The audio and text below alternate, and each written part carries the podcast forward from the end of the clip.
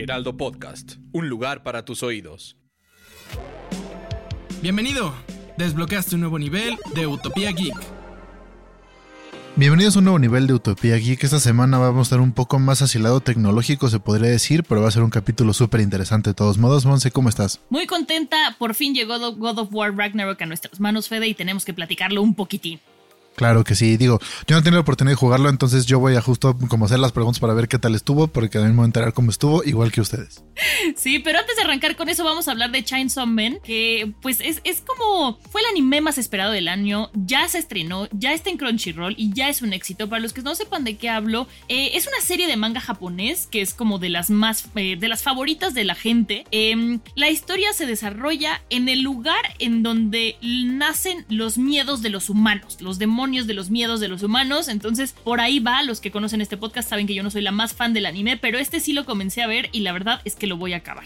Sí, la verdad está súper, súper recomendado y más porque pues es una serie que ya es amada por muchísimos fans y ya está comprobado que sí es una gran serie, pero aparte está bien lograda. Entonces, súper recomendada de nuestra parte. Y luego, por el otro lado, Fede God of War Ragnarok, a ver, cumplió con creces. Eh, todo comienza cuando la profecía está a punto de hacerse realidad. Entonces, cuando acabe el invierno, va a desencadenarse una serie de eventos que van a hacer que, comience una gran devastación. Y aquí comenzamos con Kratos, que vuelve, regresa cuidando a, Atreus, su hijo. Pero aquí Atreus ya es adolescente. Entonces, está empezando a forjar su identidad ya. Este, quiere ser independiente. Kratos tiene como que liberar muchos demonios internos y sacarlos con estas confrontaciones que tiene con Atreus que la verdad le dan como un toque especial al juego. Los combates siguen siendo espectaculares. Si pueden jugar las historias secundarias, háganlo porque de verdad valen mucho la pena, le dan mucha carnita a la historia. Y bueno, si lo pueden jugar en 4K a 120 cuadros por segundo, es brutal lo que pueden ver. Me quedé con ganas de que Asgard fuera un poquitito más grande, sin embargo, vale mucho la pena. Y ayer tuvimos la oportunidad de entrevistar a Bruno Velázquez, que es el director de animación, y una de las Hey, I'm Ryan Reynolds. Recently, I asked Mint Mobile's legal team if big wireless companies are allowed to raise prices due to inflation. They said yes. And then when I asked if raising prices technically violates those onerous two year contracts, they said, What the f are you talking about, you insane Hollywood ass? So to recap, we're cutting the price of Mint Unlimited from $30 a month to just $15 a month. Give it a try at mintmobile.com slash switch. $45 up front for three months plus taxes and fees. Promoting for new customers for limited time. Unlimited more than 40 gigabytes per month. Slows. Full terms at mintmobile.com. cosas que más me llamó la atención, Fede, es que le pregunté cuánto tiempo se habían tardado en capturar y animar todo lo que pues eh, sucede en este videojuego y me dijo que fueron los cuatro años que se tardaron en desarrollarlo porque además con la pandemia fue complicado. Eh, nos contó algunos secretos que hacen, por ejemplo, porque Kratos es muy alto y no todos los personajes son así, ¿no? Entonces, ¿cómo le hacen con los actores que le ponen los sensores en el pecho para que así puedan dirigir la mirada y les ponen como unas plataformas para que se paren? Fue una conversación muy interesante que me hizo darme cuenta del gran amor que hay detrás de este videojuego y la presión, porque sí tenían la presión de hacerlo igual de bueno que el anterior. Y es una franquicia donde no te puedes dar el lujo de bajar la calidad, tienes que mantener todo lo que los fans aman, entonces pues sí, tienes que dedicarle muchísimo tiempo y para que quede súper bien. Ahorita me recordaste que cuando hacen el motion capture siempre al final tiene que ser una pose en T, se le llama, un T-pose en inglés, para como referenciar en dónde está su cuerpo porque pues tienen los sensores por todos lados. Entonces luego busquen, es muy divertido ver como de repente una escena súper emocional, por ejemplo en The Last of Us, llorando, abrazados, no sé qué, y de repente acaba, marcan corte, se paran y ponen su pose en T. Entonces entonces, se pone muy divertido, pero pues sí son cosas técnicas que tienen que llevar a cabo para poder desarrollar los videojuegos de hoy en día. Claro, y hablando de cosas técnicas, me acordé que le pregunté si fue más fácil desarrollarlo o más difícil tomando en cuenta que hay nuevas tecnologías. Y me dijo que usando las nuevas tecnologías fue más sencillo, pero que también fue más complicado porque tienes que aprender a usar las nuevas herramientas y el tiempo te empieza a comer. Y bueno, lo de la pandemia que ya, que ya había comentado. Y me gustó que cuando le pregunté qué espera del futuro de la animación, comentó que en México hay muchísimo talento en Latinoamérica y hay mucha creatividad. Entonces que cuando ese talento latino empiece a llegar a los lugares de poder, por decirlo de alguna manera, va a revolucionarse la animación porque vamos a empezar a con nuestra creatividad crear y generar nuevas cosas. Pero bueno, vamos a seguir, Fede. Vamos a seguir, claro que sí. Lo más geek de la semana. Vamos a empezar con las noticias de la semana y la primera es que Netflix prepara un live action de Gears of War y aparte una serie animada para adultos. Entonces hizo una alianza con el estudio y ya estén preparados para recibir muchísimo contenido de Gears of War, lo cual nos tiene muy emocionados. Sí, sí, sí, Gears of War, que bueno, son las franquicias más grandes de videojuegos de Xbox, pero bueno, por el otro lado, ya sabemos que Elon Musk está haciendo de las suyas en Twitter, corrió a toda la división que tenía aquí en México y ahora va a cobrar a quienes se hagan pasar por otros en Twitter. Va a cobrar por verificar tu cuenta, va a cobrar porque otros te roben tu identidad, va a cobrar por todo. Yo, yo creo que es el fin de Twitter, no me hagan mucho caso, pero se está volviendo un capricho. Sí, yo la verdad ya voy a desactivar mi cuenta y al rato les cuento cómo lo pueden hacer ustedes también.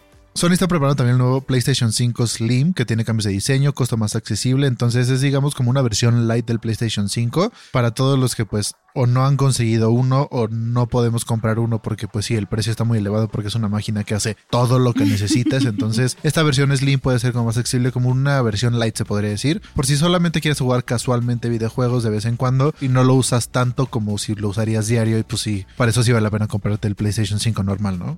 Sí, sí, sí, totalmente. Y a propósito de esto, también se anunció la fecha de lanzamiento del PlayStation VR 2, que va a ser el 22 de febrero. Va a estar aproximadamente en 11 mil pesos. La consola cuesta casi 14. Bueno, más ahorita ya está subiendo todo. Ay, me parece que está muy caro, pero también va a haber un bundle que va a venir con dos controles y unos audífonos. Entonces vamos a ver qué nos espera, porque ahorita decimos, ay, va a estar caro, no sé qué, y al rato que se acaben vamos a decir, ay, están fuera de stock, me lo hubiera comprado. Entonces váyanle pensando y ahorrando. Todos aquellos que sean gamers godines, ahorren su aguinaldo para eso. Escúchenme bien, ahorren para eso.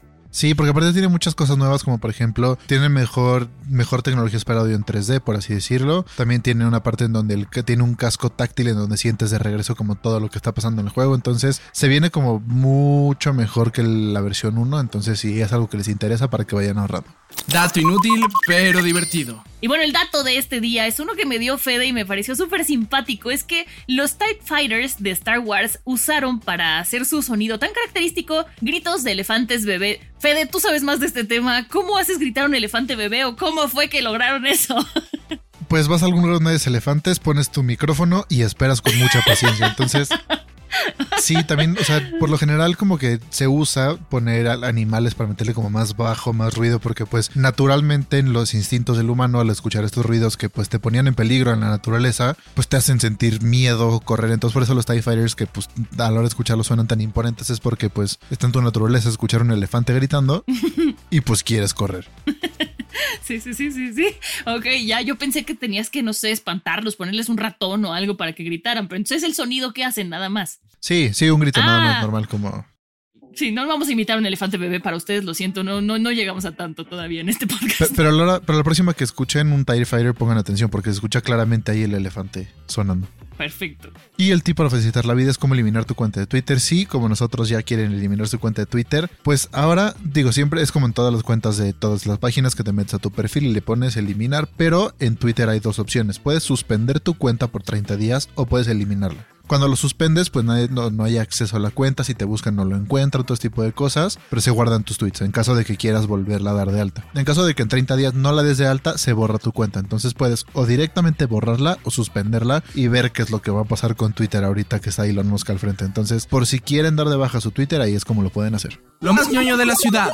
Y bueno, para este fin de semana, si les gusta ir a pasear al centro y ya están por allá, yo los invito a que se den una vuelta en el sótano de la Torre Latinoamericana. Es un lugar muy chido y algo que me gusta mucho es que tienen un, área, como una especie de cine, en donde proyectan, em, pues pequeñas, eh, eh, ¿cómo decirlo? Pequeñas experiencias en 4D. Además de eso, tienen el clásico túnel giratorio y el laberinto de espejos, que aunque no me lo crean, sí está difícil, ¿eh? Yo entré ya a mi edad, ya adulta, pensante, consciente, así de, ah, sí lo voy a lograr. Y sí me estuve un rato y la verdad es que casi me rompo la nariz, les recomiendo que vayan con las manos hacia adelante para que sientan donde hay un espejo y, y despacito también. Y despacito y que no lo sienta primero su nariz. La verdad es que es muy divertido. Está en un horario de 11 de la mañana a 8 de la noche y abren todos los días, así que no hay pretexto. Y si ya están ahí, pues pueden subirse al mirador del piso 44 si nunca han ido. Es una experiencia inolvidable. Aprovechen que no es septiembre, no hay temblores, pueden subir ahorita a la Torre La Tierra. Sí, aprovechen y aparte ahorita justo todavía no llega la época navideña, entonces no hay tanta gente para que se den la vuelta y aprovechen que no esté tan lleno el lugar. Pues bueno, muchísimas gracias por haber escuchado este nivel de Utopía Geek. Recuerden que sale un episodio nuevo todos los jueves por la plataforma de su preferencia. Activen notificaciones, denle 5 estrellas para que sean los primeros en escucharnos. Y pueden seguirnos en Facebook, Instagram y TikTok como arroba el heraldo podcast. A mí me encuentran como fbanos-sound y a Monse como Monse89. Nos escuchamos a la siguiente. Adiós.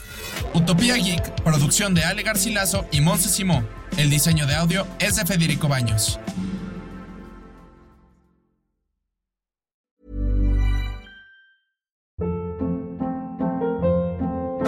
Hold up. What was that? Boring. No flavor. That was as bad as those leftovers you ate all week. Kiki Palmer here, and it's time to say hello to something fresh and guilt-free. Hello Fresh. Jazz up dinner with pecan-crusted chicken or garlic butter shrimp scampi. Now that's music to my mouth. Hello Fresh. Let's get this dinner party started. Discover all the delicious possibilities at hellofresh.com.